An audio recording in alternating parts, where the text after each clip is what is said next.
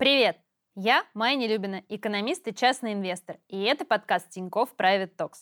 Здесь мы говорим про инвестиции в широком смысле. Финансовые активы, в бизнес, в образование, в карьеру. И сегодня у меня в гостях Виктор Орловский, основатель и генеральный партнер венчурного фонда Fort Ross Ventures. Виктор, здравствуйте. Здравствуйте, Майя. Спасибо большое, что вы нашли время к нам прийти. Я так понимаю, что в Москве вы бываете нечасто, поэтому особенно спасибо за то, что вы физически здесь с нами в студии. А, и я хотела начать с вопроса в лоб. Что такое Fort Ross Ventures? О чем этот фонд? Ну, во-первых, Майя, спасибо большое за то, что вы э, приняли меня в этой студии. Мне очень приятно с вами познакомиться. А Fort Ross Ventures — это венчурный фонд — а, и я считаю, что это один из топовых венчурных фондов, и мы можем по праву гордиться тем, что сделали за те 7 лет, которые мы на рынке. Мы начали с маленького фонда, а, я его начал самостоятельно, ко мне присоединился партнер, а, мой партнер из Израиля. Я, организовав этот фонд, уехал в Кремниевую долину, поселился там вместе со своей семьей, Ко мне присоединились еще трое партнеров. У нас еще недавно было всего 100 миллионов под управлением. Уже к концу этого года будет, э, я думаю, 700 миллионов долларов под управлением.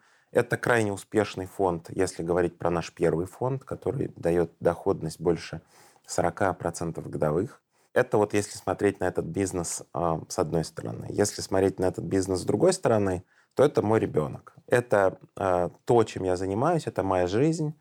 А, это а, мои ежедневные усилия, это э, то, с чем я с утра встаю, и то, с чем я вечером засыпаю. И все мои 16-17 часов в день работы я непрерывно отдаю а, этому фонду, этому ребенку. Я так понимаю, что партнеры у вас стратегические российские компании, крупные да, это такие компании, как э, Сбербанк, НЛМК, э, МТС, Мегафон, э, X5 Retail Group и другие. И мне стало интересно, а зачем этим компаниям участвовать в венчурном фонде? Ну, прежде всего, это нужно для того, чтобы начать партнериться с тем стартапом, угу. в который мы проинвестировали. А, дело в том, что мы инвестируем в будущее. Вот венчурный бизнес, он весь про инвестиции в будущее. А мы инвестируем в то, что будет трендом через 3, 5, иногда 10 лет. И мы лучше других, потому что мы этим занимаемся профессионально, понимаем эти тренды. Дело в том, что внутри корпорации понять тренды очень тяжело, потому что есть производственный процесс, есть устоявшееся понимание того, как выглядит индустрия. И вот то, что называется думать out of the box, то есть думать так, как будто бы то, что сейчас сделано, не является правильным. То, что сейчас у вас хорошо работает, не является конечным продуктом. И то, что у вас сейчас хорошо работает, может быть разрушено какой-то новой технологией. Так думать внутри процесса, когда вы в производство встроены, очень тяжело. Для этого вам надо выйти из этих рамок и посмотреть на ваш бизнес с другой стороны. Посмотреть на него снаружи. И это то, чем занимаемся мы. То есть мы понимаем, как ряд индустрий, в которые мы инвестируем, будет а, преобразован драматическим образом благодаря тем маленьким инновациям, которые сегодня незаметны для больших корпораций. И такие изменения происходят и в финансовом секторе, в banking е, и в секторе инвестиций, отдельном совершенно секторе, и в секторе здравоохранения, и в секторе э, то, что называется мобильность, да, mobility, и во всех остальных областях. И вот э, мы заглядываем за горизонт. И очень часто корпорация идет в одном направлении, а рынок идет в другом направлении. Мы приходим в корпорацию и говорим, посмотрите, вы внедряете сейчас вот это у себя в процессах на производстве, в бизнесе, а надо внедрять совершенно другое, потому что это будет трендом. И очень часто нам удается корпорациям объяснить, что то, что они делают и то, как они делают, неправильно. И нужно делать по-другому. И в этом наша сила. Наша сила в том, что мы, с одной стороны, можем объяснить это корпорациям, с другой стороны, мы можем найти стартапам рынок сбыта. У стартапа, хорошего стартапа, нету проблем поднять деньги. Стартап выбирает, у кого эти деньги взять. Да, вот на нашем рынке мы привыкли, стартап бегает за деньгами и пытается поднять деньги. На рынке американском, на рынке европейском и на рынке азиатском происходит другая история. Деньги бегают за стартапами и пытаются всучить эти деньги стартапам. Стартапы эти деньги не берут. Потому что для любого стартапера это что? Размытие своей доли. У меня была большая была доля, мой бизнес вырос, я взял денег, но я поделился долей. Я поделился самым дорогим, что у меня есть. Поэтому, если уж я делюсь самым дорогим, что у меня есть, долей в моем бизнесе, я хочу получить самого умного инвестора. Не только того, кто мне может дать денег, но того, кто мне может дать какие-то другие перспективы, какое-то другое знание. И вот что мы стартапам даем? Первое, мы даем доступ к рынку, к большим корпорациям. Огромное количество стартапов продает решения своим э, большим корпорациям. А у нас корпорация — это доверенная среда. Корпорация знает о нас, знает и верит нам, верит, что мы эксперты. И мы приходим к стартапу и объясняем стартапу, что за нами стоит большой рынок, который мы можем этому стартапу организовать. И поэтому, так как у нас уже есть история очень хорошая из первого фонда, второго фонда, семилетняя история, есть стартапы, которые говорят за нас. Они голосуют за нас, они всем рассказывают про то, какие мы крутые, как мы им помогли. Вот здесь я не могу не задать вопрос про один из ваших выходов. А, вы как раз продали стартап Макдональдсу. Во-первых, э, говорит ли это о Макдональдсе, что нам надо в него инвестировать как в компанию, которая э, хорошо отслеживает стартапы, а во-вторых, зачем Макдональдсу вот такой стартап? Компания Dynamic Yield, которая была в нашем портфеле, и мы заработали на ней очень много денег, к счастью, и очень быстро ее продали, к сожалению, потому что мы хотели ее еще держать в портфеле, но так случилось, что э, это было предложение, от которого невозможно было отказаться. А что делает компания вкратце? Компания э, формирует то, что называется Next Best Offer. Следующее лучшее предложение. Вот давайте представим себе Макдональдс Ауто, э, и мы с вами стоим в двух разных Макдональдсах. А, вы на Toyota Prius, я на Chevrolet Tahoe. Вы стоите после работы и в большой пробке. Я стою утром перед своей работой или даже перед спортивным своим залом, там, перед джимом. Стоит ли нам показывать один и тот же продукт на экране? Что мы можем купить? Я думаю, что мы с вами имеем совершенно разные паттерны покупки. Вот э, как определить, а, какой паттерн покупки у меня, какой паттерн покупки у вас. Потому что если мне не показать то, что мне нравится, я и не куплю, я забуду про это. А можно показать то, что мне нравится, и показать то, что вам нравится, и вы купите больше, и я куплю больше. А, вот компания Dynamic Yield, она повышает средний чек за счет того, что она показывает каждому из нас правильное предложение. А как она это правильное предложение формирует? С помощью бесконечных так называемых АБ-тестов. Все время тестирует разные варианты, и с помощью э, моделей, в том числе машинного обучения, выбирает лучший вариант для каждого из нас. Подмешивая в том числе в данные Макдональдс очень много других данных, например, данные о погоде, например, данные о пробках, например, данные времени суток там и так далее, и так далее. И Макдональдс э, справедливо попробовал сначала.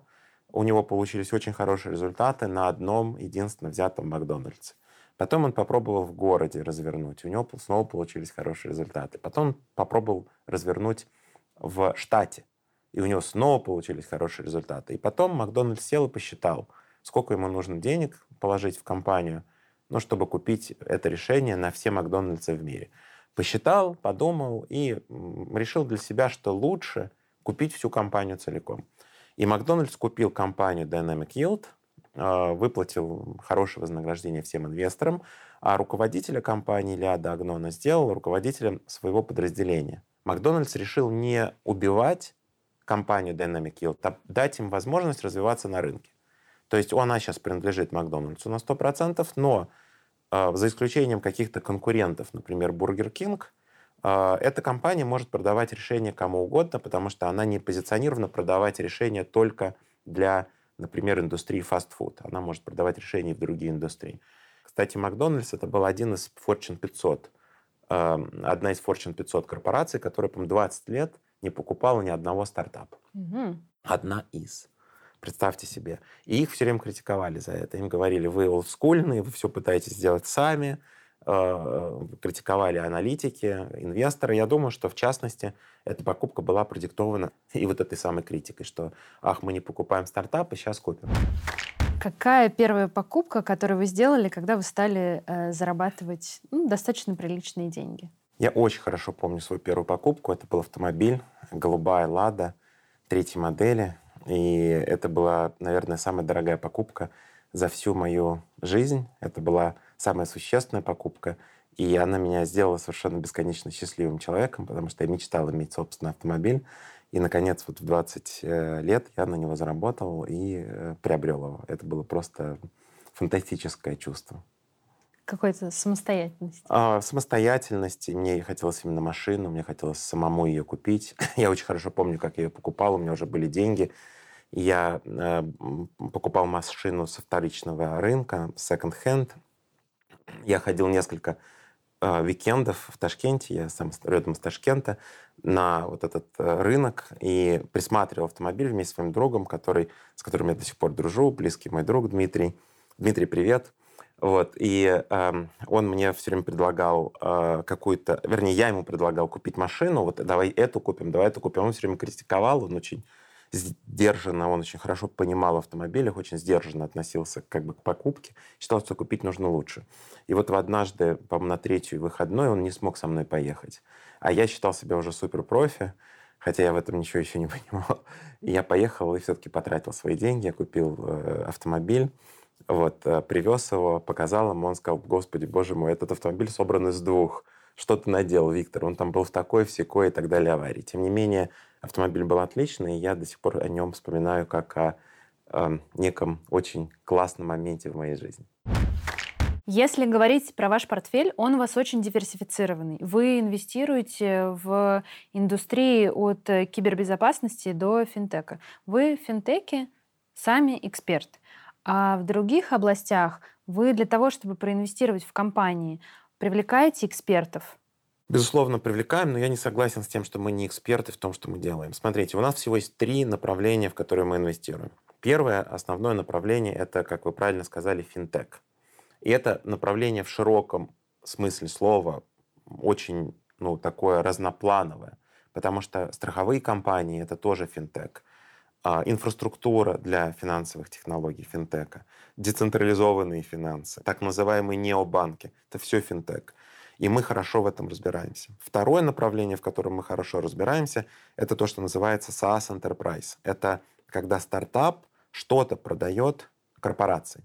Не обязательно это должна быть э, финансовая технология. Ну, это как Dynamic Yield, правильно? А, вот Dynamic Yield, пример. Это маркетинг, технология в маркетинге, технология в HR, технология в клауде, big data, deep tech, то, что называется, то есть такие глубокие технологические э, э, платформы, инфраструктура, логистика для именно корпораций. И я в свое время работал э, в качестве CTO, и я внедрял не только финансовые технологии. В Сбере мы внедряли, например, самое большое было внедрение э, в Восточной Европе HR-платформы. Самое большое внедрение э, для э, программного продукта для колл-центров, для контактных центров. А, мы э, очень много занимались облачными технологиями, мы строили дата-центры. То есть э, ну, нельзя вы сказать... фактически за всю IT-трансформацию отвечали конечно. Э, Сбербанка. Я да. просто для зрителей хочу там сделать небольшой ликбез, что вы очень долгое время отвечали прямо вот за всю IT-трансформацию Сбербанка. Я перед этим отвечал за трансформацию в Альфе, потом работал долго в IBM, и, и вот потом в Сбере. Конечно, в Сбере это был, наверное, пик моей корпоративной карьеры. Наверное, точно был пик. Вот. И я понимаю в э, индустрии корпораций, в, в, ну, от А до Я, я считаю, именно с точки зрения технологий. И все время нахожусь на самой передовой. А, и третье направление, в которое мы инвестируем, это так называемые э, tech-enabled бизнесы. Это бизнесы, которые фундаментально меняются с помощью информационных технологий. Хороший пример Uber — это индустрия, где были такси со своими таксопарками, а потом появился игрок, который технологизировал, цифровизировал индустрию. придумав, ну, собственно говоря, концепцию Uber. И в каждой индустрии появляются такие игроки. Такие игроки появляются в HR, такие игроки появляются в электронной коммерции, в логистике. И вот мы инвестируем в три направления. У нас пятеро партнеров, которые вот я называл выше, двое из Израиля и три американца вместе со мной. Мы все специалисты именно в этом направлении. И тех людей, аналитиков, которые мы набираем к себе в команду, это специалисты в этих трех направлениях. И мы стараемся от этих трех направлений не уходить. Например, мы не инвестируем в очень быстрорастущую область биотехнологий. Мы не инвестируем в очень быстрорастущую область новой еды, то, что называется food tech. Это отличные области. Но просто у нас нет специалистов. Пока. Но мы собираемся создавать такие фонды. И мы построили универсальную платформу. То есть, если говорить про Fortress Ventures, то это платформа, э, где мы будем собирать команды, и эти команды будут инвестировать в каждое из направлений. То есть у нас будет серия фондов, и каждый фонд будет отдельно выделен. Мы в ближайшем будущем, в следующем году уже запускаем фонд для э, технологий, направленных в здоровье, то есть то, что называется health tech технологии. Это и цифровое здравоохранение, и создание новых лекарственных формул, и диагностика, и многое другое. И этот фонд мы запустим в 2022 году. Мы собираемся запускать фонд в области еды, и у нас уже есть э, очень хороший э, э, большой пул инвесторов, которые хотят к нам присоединиться. Это тоже будет очень интересный фонд, как мы надеемся. И, возможно, мы сделаем фонд в следующем году на то, что называется зеленые технологии. И будет еще один фонд.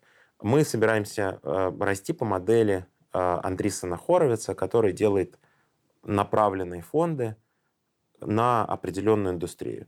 А, я хотела фокусно про финтех поговорить. Вот если брать э, те компании, которые на фондовом рынке сейчас торгуются, в какие вы инвестировали? Смотрите, а, я думаю, что есть три направления, в которые стоит инвестировать в финтехи.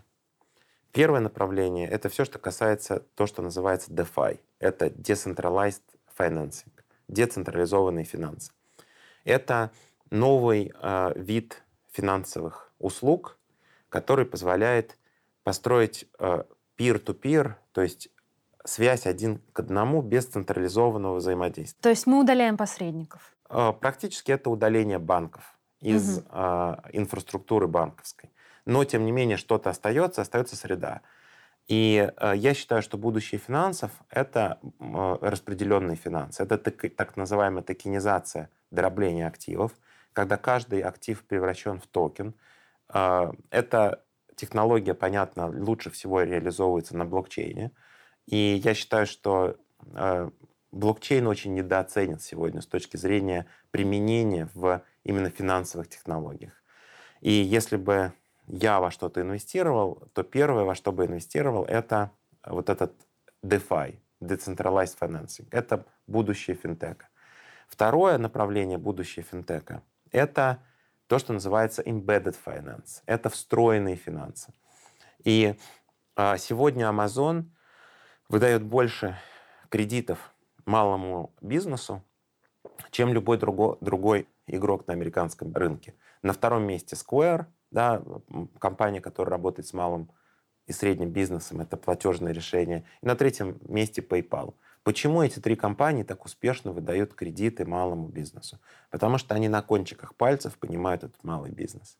Они э, торгуют с малым бизнесом, они в очень тесных взаимоотношениях. На сайте Амазона вы знаете все, воронку, вы знаете клиентскую базу, вы знаете средний чек, вы знаете остатки на складе, ну, вы знаете так много про клиента – не то, что клиент вам говорит, а то, что у него реально происходит. Что вы можете очень таргетированно и хорошо кредитовать этого клиента, этот бизнес. Ну, клиент, мы говорим, тот, кто продает на платформе да, Amazon. Да, малый бизнес, который, малый средний бизнес, который продает на платформе Amazon. И а, банку очень тяжело выдавать кредит этому бизнесу, а вот этим игрокам очень легко. И это называется embedded finance. Вот второе направление после децентрализованных финансов – это то, что называется embedded finance. И а, третье направление, которое я бы назвал, это банк как инфраструктура. А, есть компании, я специально, видите, ухожу от названий, а, есть компании, которые развивают а, а, а направление банк как платформа, да, bank as a platform. И это тоже будущее финансов. В конечном итоге сегодня для того, чтобы сделать, выпустить, например, кредитную карту, нужны просто рельсы. Нужно иметь платформу, на которой можно выпустить кредитную карту, или выпустить кредит, или выпустить продукт, то, что называется buy now, pay later.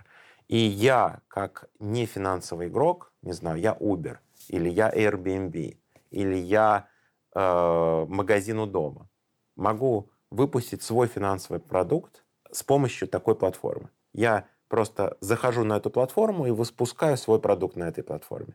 Это называется банк как сервис или банк как инфраструктура. Или банк как платформа. Как Мне хочется называйте. хотя бы вот какие-то имена. Ну, Хорошо. давайте не будем говорить. Давайте, там. назову имена. А, если говорить про DeFi, э, Decentralized Finance, это, конечно, такие компании, как Coinbase, это э, такая компания, как э, Figure, есть такая компания американская, ну и много других подрастающих компаний. Если говорить про банк как инфраструктуру, это компания Маркета, это такая компания, как Rapid, которая пока частная, но э, скоро выйдет на, скорее всего, скоро, ну, в горизонте двух-трех лет выйдет на публичный рынок. Если говорить про компании типа Embedded Finance, это скорее большие игроки сегодня, ну, опять-таки, такие как Square, которые э, очень хорошо умеют встраивать финансы в в собственные бизнес-модели. И, например, если Twitter встроит э, финансы в свою бизнес-модель, что возможно, то я думаю, что у этих компаний будет очень э, большое будущее. Если говорить про классических игроков, то я бы ставил на тех игроков, которые строят платформы э, внутри своих финансовых сервисов. Я знаю, что Тиньков строит платформу, Сбер строит платформу, и таких игроков на рынке не очень много. Э, поэтому, если говорить про классические банки, то я бы ставил на те банки, которые идут в то, что сейчас называется словом экосистема, то есть очень активно развивают экосистему. Фактически есть двунаправленное движение. Представьте себе команду водного пола, которая по свистку к мячику стремится. Вот с одной стороны в сторону децентрализованных финансов, embedded финансов и банков как сервисы, стремятся банки, самые продвинутые, они плывут со стороны банков. А есть игроки, которые плывут либо со стороны стартапов, либо со стороны крупных технологических гигантов. Ну, помните э, Facebook, да, которому запретили делать Либру, хотя это, ну, наверное, с точки зрения экономики имело очень большой смысл. Мне кажется, что был бы очень там, большим гигантским прорывом. И, конечно, посередине находится регулятор. Судья со свистком, который очень боится движения и а, с одной стороны, потому что он не хочет, чтобы банки создавали экосистему, потому что он не знает, как ее регулировать. И он очень боится движения с другой стороны, потому что он не знает, как регулировать эм, технологические компании, которые покушаются на его святая святых, да, на его регулирование. Но это и это, и... конечно, очень сложная игра. Удивительно, как нужно анализировать сейчас э, своих конкурентов. То есть ты не можешь в лоб анализировать конкурентов. У тебя конкурентов, на самом деле, намного больше, потому что они вообще из других индустрий э, и это пересекаются вот сто процентов. Вы задавали вопрос про компании, корпорации. Зачем это корпорациям? Корпорациям, зачем вообще мы корпорациям нужны? Мы уникальный венчурный фонд, потому что у нас есть очень-очень глубокие связи с нашими инвесторами. Если мы чем-то отличаемся от других венчурных фондов, то мы отличаемся тем, что мы всем трем типам инвесторов, это корпорации, у нас около сейчас 200 инвесторов уже, частично корпорации, частично частные лица, частично э, э, то, что называется family office. Корпораций немного, там их, наверное, около 10 э, среди там 150 плюс э, наших инвесторов. Э, family офисов где-то треть, и остальное это частные лица. Каждому из этих э, направлений, каждому из этих клиентов мы даем совершенно уникальные возможности видеть будущее. Ни один венчурный фонд сегодня из известных мне, кроме квартальных и годовых отчетов, ничего не дает. доходность это хорошо. Вы как инвестор вложили деньги, хотите доходность получить. Но венчурный бизнес это не только доходность. Это для корпорации понимание будущего, для людей, частных лиц, такое же понимание будущего. будущего. Только для людей это просто ну, такой, то, что называется любознательность, интерес. А для корпорации это выживаемость. И вот то, что вы сказали про корпорации, самое главное. Корпорация сегодня не может чувствовать себя комфортно. Раньше посмотрел налево, посмотрел направо и увидел своих конкурентов. Сегодня конкуренты появляются из-под земли. Вот э, посмотрите на бизнес авиакомпаний. Если представить себе, что когда-то, 10 лет, 15 лет назад, с авиакомпаниями будет конкурировать Zoom, Slack и другие продукты, которые повышают продуктивность, представить себе было это невозможно. Сегодня основным конкурентом авиакомпаний являются не другие авиакомпании, а системы повышения производительности труда сотрудников. То, что называется productivity software. Потому что раньше человек садился в бизнес-класс и летел бизнес-классом проводить совет директоров или встречаться со своими коллегами. И бизнес-класс — это самый доходный сегмент авиакомпаний. Он приносит самое большое количество дохода. А теперь бизнесмен никуда не летит. Он включает свой Zoom, и вместо того, чтобы лететь на совет директоров или на встречу с своими коллегами, проводит Zoom. И вот это же очень неинтуитивно. Где Zoom, где Slack, где какие-то другие системы э, повышения производительности сотрудников и где авиакомпании. Но авиакомпании с ними конкурируют. И так происходит в каждой индустрии. Если представить себе 20 лет назад э, CEO Боинга CEO а, а, Lockheed Martin и других крупных, крупнейших компаний в Америке, занимающихся космосом, что им придется конкурировать с стартапами, они бы никогда в жизни в это не поверили. Они сказали, вы сумасшедшие. Не только стартапы, корпорации не могут сегодня, 20 лет назад, строить авиакосмические гиганты. Для этого нужно государство, государственные деньги – а сегодня мы видим, как один за другим в мире появляются стартапы. Представить себе, что стартапы могут совершать прорывы в области медицины, в области вакцинации, в области генной инженерии тоже было невозможно еще 10 лет назад. Сегодня огромное количество стартапов запускается и выходит на рынок. И все это происходит потому, что производство продукта стало стоить очень мало денег. Вот если взять эталонную систему в области информационных технологий за 2000 год, а, то средняя а, скорость производства этой системы была 3 года. То есть нужно было 3 года что-то такое программировать, чтобы эту систему получить. И 15 миллионов долларов. То есть вы хотите что-то попробовать, Эврик, у вас есть идея. 15 миллионов долларов на стол и 3 года, и через 3 года вы понимаете, что это никому не нужно. Сегодня такая же система – ровно такая же система с теми же потребительскими свойствами будет стоить 500 долларов и одну неделю. Представьте, как упала стоимость производства продукта. Почему она так сильно упала? Потому что появился open source, облачные технологии, огромное количество всяких плагинов и других технических приспособлений. Сегодня вам не нужно иметь технических знаний, чтобы программировать. Потому что сегодня огромное количество всяких программных продуктов – которые так называемый low-code, no-code, которые позволяют программировать, вообще не зная программирования. И ровно поэтому половина студентов Стэнфордского университета в 2019 году организовали собственные стартапы. Это круто, то есть стартап организовать ничего не стоит очень быстро. И это то, почему сегодня каждой корпорации так тяжело конкурировать. Потому что вот эти инновации прорывные могут возникнуть ни, ниоткуда, очень быстро развиться и убить любую корпорацию за 5-10 лет. И ровно поэтому сегодня главный вопрос инвестора, вы спрашивали по публичный рынок, 10 лет назад никого не интересовало, что будет с компанией через 5 лет. Когда CEO начинал говорить, что будет с его корпорацией через 5 лет, инвестор на, на звонке earnings call засыпал. Потому что ему, что такое через 5 лет? Через 5 лет либо Ишак сдохнет, либо Мула умрет. Что он мне рассказывает про 5 лет? Пусть покажет квартальный отчет. И интересовали только квартальные прибыли. Здесь и сейчас. И на этом был построен весь публичный рынок. Сегодня инвестор говорит, э, не, мне квартальная прибыль твоя не интересна. Ты покажи, что ты через 5 лет будешь делать. Потому что тебя через 5 лет не будет. Если ты не знаешь и не делаешь сегодня то, что будет в твоей индустрии через 5 лет, Тебя просто не будет на этом рынке. И ровно тут вступаем в действие мы, потому что мы очень хорошо понимаем, что будет с каждой из индустрий, которой мы занимаемся через 5-10 лет. Виктор, в какие бы тогда пять индустрий вы бы э, на публичном рынке инвестировали сейчас? Первая индустрия, которая драматически поменяется за следующие 10 лет, это будет индустрия образования. Вся индустрия образования в мире в 2025 году достигнет 8, по-моему, с половиной триллионов долларов. Это ну, более или менее там, 8% мирового ВВП. Это очень много. Это одна из самых крупных индустрий в мире.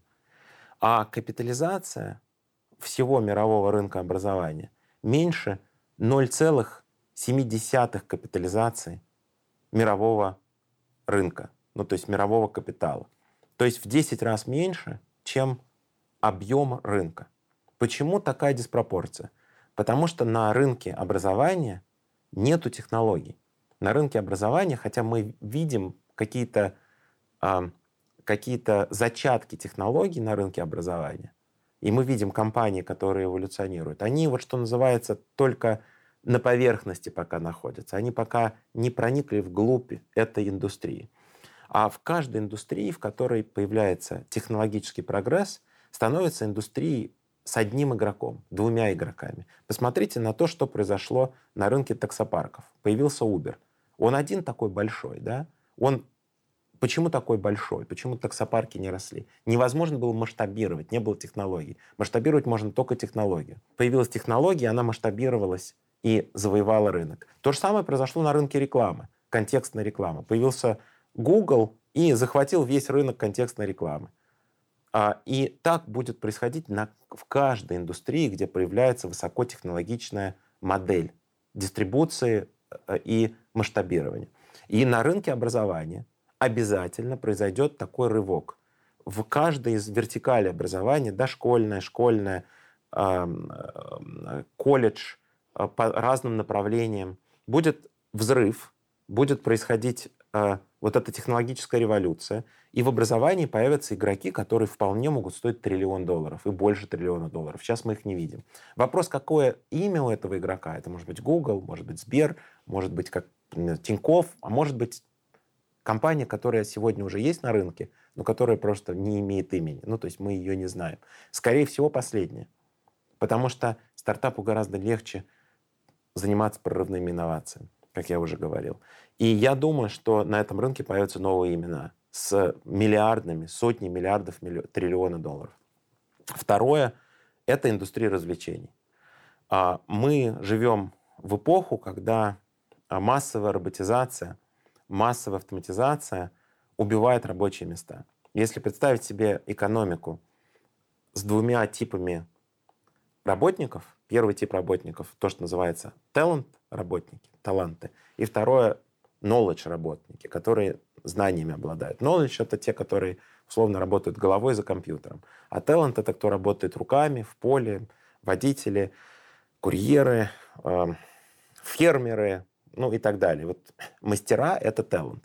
И вот что происходит сегодня в мире? Часть профессий, которые раньше были knowledge, которые требовали знаний, становятся talent. Вы только вот за клавиатурой сидите, на самом деле в колл-центре вы уже не knowledge. Юрист, который ну, низкой квалификации, или финансист, бухгалтер, это уже не, не knowledge, это talent. То есть часть knowledge воркеров переходит в talent воркеры.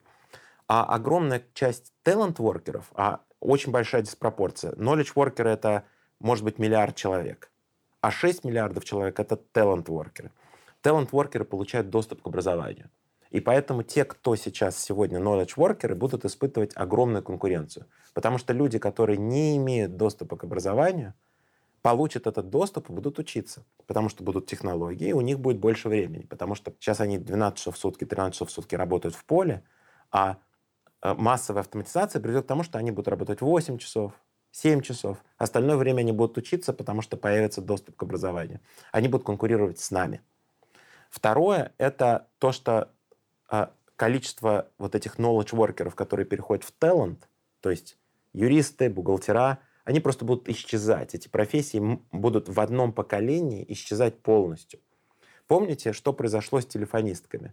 в начале 20 века. Как у всех появлялись телефоны, очень модная была профессия э, перетыкать, да. переключать. Вот это была супер профессия. И казалось бы, что происходило? Количество телефонов растет, скоро у каждого человека будет телефон, и нужно будет огромное количество телефонисток, всех переключать. Но потом появилась автоматизация, и телефонистки появились и исчезли в одном поколении. Угу. То же самое сейчас происходит, например, с индустрией доставки. Э, э, вот эти курьеры, которых сейчас я разговаривал с одним большим регионом в России, с большими руководителями больших корпораций, они говорят, у нас сварщик или там человек, который работает на станке, он уходит курьером, потому что там больше платят. И вот курьеры, они на протяжении одного поколения исчезнут. Почему? Потому что их заменит робот, конечно. Да. Их заменит робот на протяжении одного поколения. Дальше. Что эти люди должны делать? Они будут либо учиться, и это камень, э, вернее, доллар в пользу того, что надо вкладывать в образование, в индустрию образования. А второе, они будут развлекаться. И вот индустрия развлечений, она получит совершенно другой уровень роста, в следующие 10 лет. Но это Netflix и что-то еще, Это правильно? Netflix, это игровые компании. Э, Все, что касается игр, это Roblox, это Epic, Sony и прочие, прочие. Не хочу сейчас название, э, не хочу никого рекламировать, но... Вы не хотите, а я хочу, как всегда. Индустрия, индустрия образования и индустрия э, развлечения. Теперь третья индустрия, которая, я считаю, будет развиваться ускоренными темпами, это все, что касается автоматизации предприятий, автоматизации бизнес-процессов. В на предприятиях накоплен совершенно фантастический, почти на всех. Если возьмете Fortune 500 компаний американских, они страшно неэффективны, потому что они все автоматизировались в прошлом, позапрошлом поколением программных продуктов. В 80-х, 90-х годах, и они морально страшно устарели. Судите сами, вот если вы открыли салон красоты, пиццерию, либо любой другой бизнес, э, после 2010 года нет шансов, что у вас за дверью стоит сервер в вашей кладовке, да, потому что вы все будете делать в облаке. Вам не придет в голову сделать свой веб-сайт и поставить сервер за стенкой, а, потому что облако — это де-факто стандарт. Да? Но если вы большая корпорация из Fortune 500, то у вас за стенкой стоит целый вагон серверов собственный, потому что вы когда-то купили эти дата-центры, и вы их обслуживаете, а есть облачные технологии и вы до сих пор думаете, переходить или не переходить, 80% технологий а, а, Fortune 500 компаний американских не в облаке. Они будут терять свою конкурентность ускоренно быстро, потому что будут появляться новые игроки. И им придется трансформироваться. Тем, которые выживут, придется кардинально трансформироваться. Во-первых, что такое цифровизация? Это доминанта программного обеспечения над всем остальным. Если для вас самое главное это программное обеспечение, то есть software, тогда вы цифровая компания. Неважно, что вы продаете. Вы можете продавать э, булки, пиццу, можете продавать нефть, можете продавать космические полеты. Вот Tesla — это цифровая компания, потому что там доминанта программное обеспечение. И если у вас в этом программном обеспечении есть строчки кода, которые написаны после 2010 года, вам всю эту платформу придется выкинуть, потому что программное обеспечение — трансформировалась фантастическими скоростями. И то, что сегодня умеет делать программный продукт, рожденный 3-4 года назад, на технологиях, которые появились 3-4 года назад, не может делать программный продукт, который рожден 10-15 лет назад. Это просто другая технология. Поэтому вот этим корпорациям придется все выкинуть и заново начать строить свою инфраструктуру, свой IT, свои бизнес-процессы. И для этого нужно будет массово инвестировать, да, а это инвестировать во что? В эти новые стартапы, которые делают это программное обеспечение. Две последних индустрии. Я уже три назвал. Да. Две последних. Это еда. А, мы живем в эпоху, когда мы с вами будем потреблять совершенно другую еду, чем мы потребляем сегодня.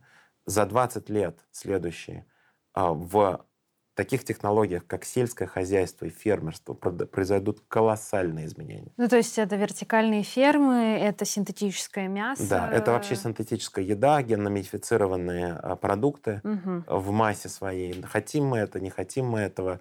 Это, а, первое, накормит планету, второе, это очень сильно удешевит э, производство продуктов, и это, в этом будет революция. Ну и пятое, конечно, это медицина медицина и все, что касается здоровья, а, все, что касается создания новых лекарств.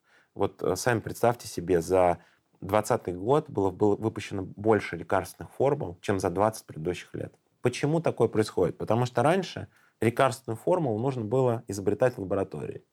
А теперь лекарственную формулу, ну то есть саму формулу препарата, да, молекулу, изобретает искусственный интеллект, симуляция, как хотите это называйте, компьютер. То есть запускается программа. Сегодня, чтобы разработать новую лекарственную формулу, не нужно в пробирке ничего э, перемешивать.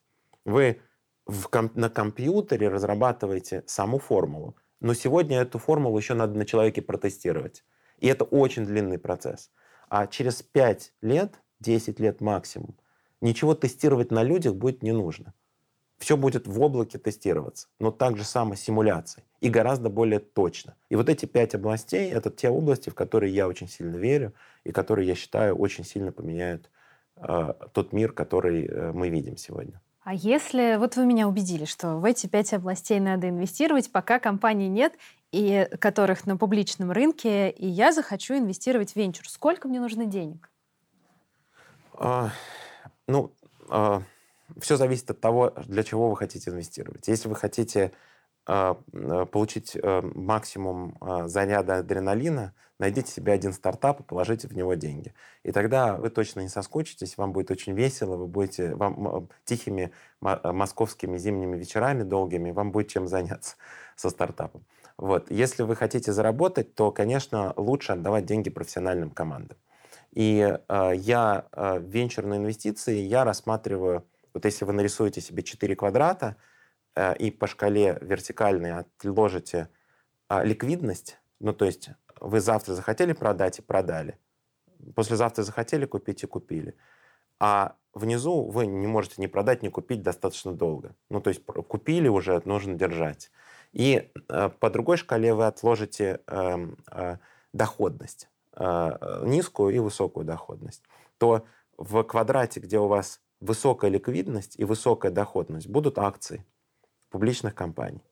В квадрате, где у вас высокая ликвидность и низкая, низкая доходность. доходность, у вас будет э, фикст инком, ну то есть облигации. банды, облигации. Да. В квадрате, где у вас низкая ликвидность, высокая доходность, у вас будет венчурный бизнес. И в квадрате, где у вас низкая ликвидность и низкая доходность, будет э, недвижимость. И сейчас какие-нибудь инвесторы скажут, что это все не так, на недвижимости много, много заработать. Вы никогда на недвижимости, если вы инвестируете в недвижимость, не заработаете столько, сколько вы можете заработать на публичном рынке. Ну, потому что исторически публичный рынок акций растут быстрее, чем растет недвижимость. И вот в этом квадрате нужно как раз раскладывать вашу ну, инвестиционную политику. У вас все четыре квадрата должны быть закрыты. Значит, еще раз, а, венчурный бизнес — это низкая ликвидность, потому что вы однажды проинвестировав, не можете завтра захотеть и выйти быстро. Ну, надо 10-15 лет ждать. Ну, хотя бы 5. Угу. Хотя бы 5 лет. От 5 до там, 10-11 лет примерно. Да? А, есть, конечно, совсем э, краткосрочные инвестиции, вот пред-IPO то, что называется. Сейчас многие делают пред-IPO. Но пред-IPO — это почти публичный рынок. Дело в том, что на публичном рынке вы покупаете то, что называете рыночный риск. Вы инвестируете в компанию, например, в индустрии страхования. И, допустим, вот э, в трех других компаниях в индустрии страхования происходят большие проблемы. А у вас с вашей компанией все хорошо, ну, более-менее все идет в гору. Что произойдет с акциями вашей компании, если три компании в этой индустрии накрылись и там все идет плохо? Ваша компания тоже будет медленнее, чем другие, но будет сползать вниз.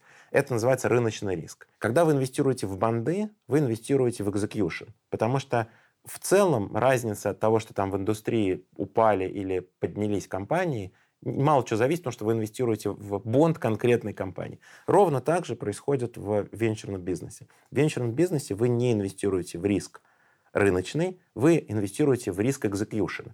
В моем случае, если моя компания растет, прет, и у нее все хорошо, а две или три другие компании в индустрии накрылись, и у них все плохо, это хорошо. Моя компания получает еще больше возможностей. Она не упадет от этого в цене, она только вырастет от этого в цене. От того, что у остальных компаний не получается, а у меня yes, получается. Теперь отвечая на ваш вопрос, сколько денег. В венчурный бизнес можно инвестировать, я бы рекомендовал, максимум 20% вашего ликвидного капитала. Ну, то есть, если у вас есть миллион долларов ликвидного капитала, что такое ликвидный капитал? Уберите недвижимость, в которой вы живете, уберите расходы, которые вы несете ежедневные, еженедельные, там, образование детей, там, собственную там, еду, развлечения, поездки, ну, например, на два года вперед. А, уберите ваш собственный бизнес, это неликвидный актив, и остается какая-то ликвидная а, часть вашего богатства.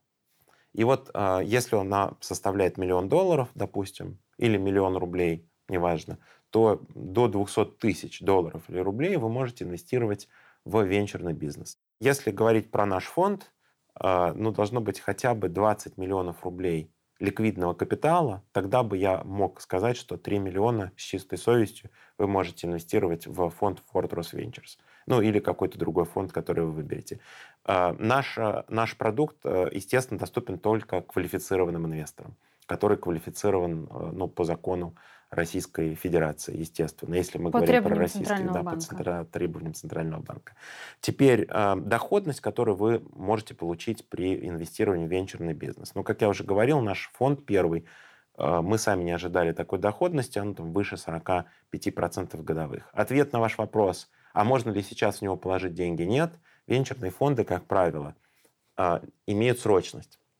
Они открываются, какой-то момент времени начинают собирать деньги, собирают деньги, ну, то есть сразу объявляется максимальный размер фонда. Вот размер фонда, в который мы сейчас собираем деньги, 300 миллионов. Это фонд поздних стадий, направленный на американско-израильские компании. И в этом фонде мы э, собрали уже половину, и сейчас половину тут дособираем. А, у нас на это отведено определенное время. Мы не можем дольше, чем это время, собирать э, фонд. Сколько собрали, но не более чем 300 миллионов, столько собрали, пошли инвестировать. А, какое-то время у нас а, происходит инвестирование, так называемый инвестиционный период. Обычно это половина срока жизни фонда. Вот тот фонд, про который я сейчас рассказываю, он шестилетний. Соответственно, первые три года мы инвестируем. А, соответственно, как только мы выходим из актива, а наша цель проинвестировать в стартап, который вырастет, и из которого можно сделать экзит, выход – как делается экзит? Либо продажа корпорации какой-то большой, а, либо выход на публичный рынок, IPO или SPAC, или direct listing, или private placement, ну там много разных вариантов выхода на публичный рынок. И после этого можем забирать свои акции. И, а, соответственно, первые три года мы инвестируем, на четвертый год мы начинаем выходить из активов, и четвертый, пятый, шестой год мы возвращаем доход. Вот как выглядит наш, наш фонд. Поэтому э, деньги закапываются не на 6 лет, условно говоря, на меньший промежуток времени, но это не публичный рынок. Из него нельзя выйти... Но это низкая ликвидность. Когда захочется. Вот завтра я встал, и мне все не понравилось, и мне хочется кнопку нажать и получить свой кэш назад, пусть даже с убытком. Э, вот такого сделать э, в венчурном бизнесе ну, практически невозможно. Теперь, что такое хорошая доходность венчурного фонда? От 20% годовых в долларах США – это хорошая доходность. Почему? Потому что в других инструментах 20% вы не заработаете. Вот вы сейчас положили в S&P 500, через 6 лет вынули деньги, через 5 лет вынули деньги. Или, или сейчас положили, потом на третий год чуть-чуть вынули, на четвертый, на пятый, чтобы симулировать, вот точно симулировать венчурный фонд. Вы заработаете в среднем, если вы в среднем взять любые 5 лет за последние 40, вы заработаете 12-13% годовых. Разница между венчурным бизнесом и бизнесом, инвестированием в публичный рынок, состоит в том, что в публичном рынке вы альфу ищете, вы пытаетесь ее найти. Я пытаюсь угадать компанию, угадать. которая взлетит. Да. А в, э, э, в венчурном бизнесе мы альфу не ищем. Мы альфу строим. Мы строители. У вас э, шесть детей. А, и мне интересно, учите ли вы их финансовой грамотности, и если да, то как? Мы, безусловно, учим финансовой грамотности наших детей, прежде всего не давая им денег. Я думаю, что деньги, особенно кэш, просто так предоставленный детям, он разрушает отношения, поэтому мы стараемся детям денег не давать а, без э, явной на то необходимости. А когда им деньги нужны, тогда они эти деньги в небольшом количестве получают. Но кэша свободного у них нет. А если какие-то расходы в школе или таких не бывает По практически? карте. По карте. Наши де- дети привыкли всегда спрашивать. Они всегда спрашивают, можно ли им что-то купить. И мы почти всегда разрешаем, и этим устанавливаем режим обоюдостороннего доверия друг к другу. А копите ли вы им на образование? А, да, да. Ну, очевидно, что часть, значимая часть э, моего бюджета, нашего семейного бюджета, это расходы на образование. И сегодня, в особенности в Калифорнии, образование э, крайне дорогая история. Ребенку до где-то 21 года совокупно нужно около 3 миллионов долларов на образование. Это спорт, это э, частные школы, если ваш ребенок учится в частной школе, это поступление в институт, его обучение в институте, ну, около 2,5-3 миллионов долларов. Вот такие цифры называют, а, по крайней мере, аналитические журналы, когда говорят про образование детей в Калифорнии. Это понятно с нуля до там, 21 года. Понятно, что ребенок уже в какой-то момент времени становится взрослым и сам зарабатывает. Но цифры примерно такие. Поэтому на образование шестерых детей, если они все э, родились и учились в Калифорнии, и поступили в частные э, колледжи, нужно, там, получается, порядка там, 15-18 миллионов долларов. И еще у меня был вопрос по поводу русских фаундеров. Вы говорили, что вы как фонд инвестируете в русских фаундеров в том числе. А почему так? И эти же фаундеры на американский рынок, я так понимаю, выходят? А мы вот до сих пор делали э, наши предыдущие два фонда. И вот тот фонд, который мы сейчас активно продвигаем на рынке, фонд поздних стадий, он направлен на рынки Америки и Израиля, и он направлен на стартапы, которые, неважно какого происхождения, на рынке этих двух стран. И э, мы этим стартапам помогаем с тем, чтобы они могли выйти на российский рынок и рынок Восточной Европы благодаря нашим связям. И мы еще им помогаем с талантами, мы ищем им людей. Это тоже очень важно. Вот мы проинвестировали в американский стартап, он месяц не может найти себе инженеров, два месяца. Мы помогаем этому стартапу найти очень талантливых инженеров на рынке Восточной Европы. А здесь очень много талантливых инженеров. Это наше конкурентное преимущество. Откуда оно? Благодаря моим связям, которые есть на этом рынке. Я все-таки был 20 лет на этом рынке айтишником и строил много айтишных всяких компаний и продуктов. Теперь мы подумали, если у нас есть компетенция импорта, то почему бы нам не попробовать построить компетенции экспорта? У нас есть вот эти замечательные российские э, крупные корпорации, с которыми мы работаем. Сбер, Мегафон, НЛМК, X5, Сибур и многие другие. Почему бы нам не попробовать найти российские стартапы по всему миру, помочь им работать с крупными российскими корпорациями, а потом помочь этим стартапам приземлиться в Америке, найти там инвесторов и построить там большие бизнесы. Многие сейчас меня упрекнут в вывозе талантов из России, но это не так. Мы вывозим 5 талантов, а ввозим сотни миллионов долларов в Россию. Потому что когда этот стартап закрепляется в Америке, он получает деньги американских инвесторов, и таких стартапов очень много, и привозит эти деньги в Россию назад. Очень большое количество российских стартапов сегодня привозят капитал в Россию, инвестируя в людей этот капитал, потому что российскому стартапу гораздо легче, даже если он развивается в Америке, найти в России разработчиков, найти в России а, инженеров, там, моделистов, сайентистов и так далее. Вот небезызвестная компания EPAM, это компания, которая сегодня стоит 35 миллиардов долларов, трудоустраивает в Беларуси более 30 тысяч айтишников. И э, эта компания американская, но она учит э, и трудоустраивает, развивает белорусский э, IT-интеллект. И не только белорусский, но и российский, естественно. И я считаю, что экономика Израиля, например, вся построена на вывозе нескольких всего человек из стартапа в Израиль, э, из Израиля в Америку, и потом ввоза огромного количества капитала для того, чтобы нанимать там сотрудников. И Израиль нетто выигрывает как международный игрок от этого. Мы разговаривали в прошлый раз э, с Славой Солоницыным, который делает 3D, э, ну, то есть печатает 3D-дома, и они говорили, что все инженеры у них сидят здесь, а продают они в Калифорнии, потому что стоимость дома в Калифорнии выше, и там это э, легче продавать. Я, я инвестор у Славы, и с большим уважением отношусь к Славе. И кого стартапы. Я считаю, что они делают совершенно фантастические вещи. А, и тогда у меня, наверное, заключительный вопрос. А, и он э, такой больше философский. Что основное, что вас двигает? Я думаю, что я занимаюсь совершенно уникальной работой, и я бы точно ничего не хотел менять. А, наверное, впервые в жизни, в своей, именно в работе. Я все время хотел каких-то новых историй для себя, хотел чем-то новым заниматься. Ну, так я устроен. И мне все время чего-то не хватало.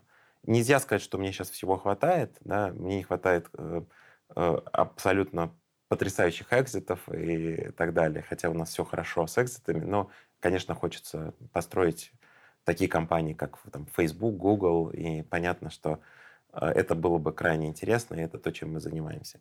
Но самое главное — это голосование деньгами и голосование а, и своими в том числе, потому что мы очень много инвестируем собственных денег. Если говорить про мой капитал, то а, у меня диспропорция в венчурном бизнесе. У меня не 10% и не 20%, а я думаю, что больше 50%. Потому что я, я инвестирую в собственный бизнес. Я инвестирую вместе со всеми своими инвесторами. Я считаю, что это очень правильно, потому что не инвестировать свои деньги, ты просто, у тебя по-другому работает голова. Когда ты инвестируешь чужие деньги, инвестируешь свои, ты по-другому принимаешь инвестиционные решения. Я всегда, когда принимаю инвестиционные решения, я не думаю, что это чьи-то чужие деньги я инвестирую. Я инвестирую свои доллары. Я хочу сам заработать на своих долларах. А все остальные инвесторы просто присоединяются к моим долларам, к моим инвестициям. Это моя философия, и все мои партнеры тоже кладут деньги в бизнес. Но самое главное — это голосование деньгами и голосование э, своим интеллектом и своими знаниями за будущее. Мы строим то будущее, в котором мы будем жить через 5-10 лет. И это очень круто. И это то, чем я занимаюсь каждый день. Три-четыре раза в день я встречаюсь со своими стартапами, не, не новыми, в которые мы только собираемся инвестировать, а портфельными. И мы помогаем им строить будущее. И вот это голосование деньгами и делами за то будущее, в котором мы будем жить, оно конкурентное. Потому что кто-то другой положил деньги в другой стартап. И будущее может выглядеть как-то по-другому, если победим не мы. И это очень классное соревнование мозгов, идей и, конечно, денег. А, и вот это, ну, как спорт, если хотите. Это такой очень крутой, очень интересный спорт. А плюс к этому, ко всему, мы, конечно, а, общаемся с очень талантливыми людьми. Не только просто талантливыми, а это люди, которые положили 10-15 лет жизни на то, чтобы создать что-то свое с нуля. И это одно дело, вот люди, которые создают маленький бизнес и всю жизнь в этом маленьком бизнесе живут. Другое дело, это люди, которые уже пришли на работу, как я когда-то, в большой, крупный бизнес – это тоже очень интересно. Но становление бизнеса от нуля к единице, то, как вот это выразил очень хорошо Питер Тиль в своей книге, это, конечно, уникальный процесс, и когда ты видишь каждый день. При этом э, управление портфелем — это не выращивание детей. Потому что к детям ты относишься так, что этот ребенок perform ит, не perform ит, ты все равно пытаешься его вырастить. В бизнесе ты должен определить, кого ты должен убить. И это очень тяжело, и это очень большой навык. Куда вкладывать деньги в результате? Вот ты уже вложил, и это все твои дети. Но из этих 30 ты должен 15 убить вовремя. Ты должен перестать в них вкладывать. У всех у них есть сложности.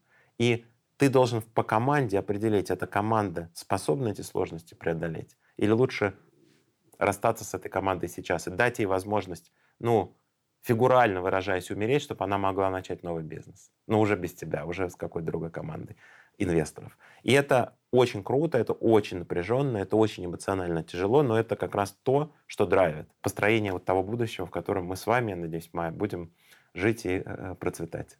Тогда я вам желаю больше удачных выборов и выиграть в этой игре. Спасибо. Спасибо, Майя. Мы надеемся, что вам понравилось это интервью. Расскажите о нас друзьям – и не забудьте поставить нам оценки. До встречи в следующем выпуске.